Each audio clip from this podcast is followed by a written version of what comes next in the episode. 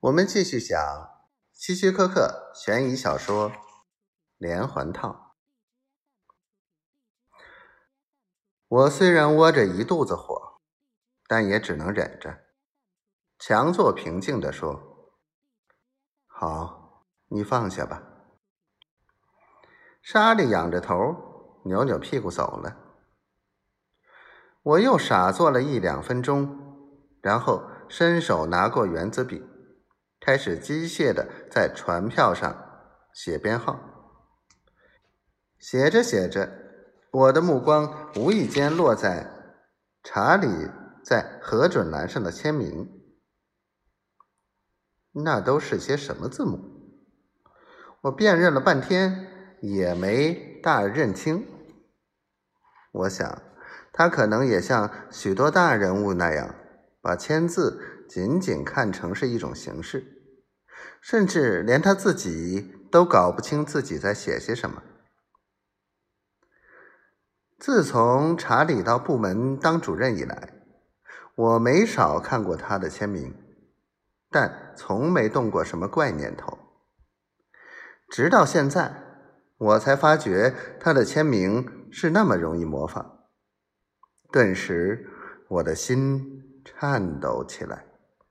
一股兴奋劲儿霎时传遍全身。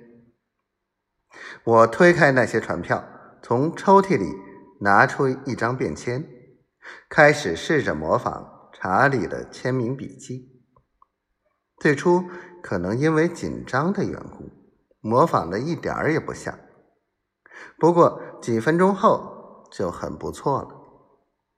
我相信再练习一段时间。一定可以达到以假乱真的程度。兴奋取代了我心中的郁闷，我将便签揉成团儿扔进纸篓里。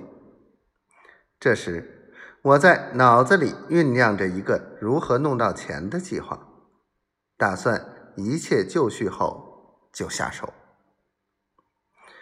我又拿过船票，继续用圆珠笔编号。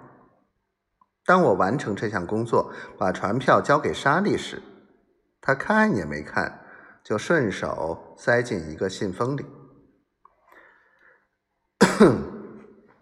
我清了清嗓子，对莎莉说：“从今天开始，船票进来先交给我看看，等主任批阅完了，再让我检查一遍。”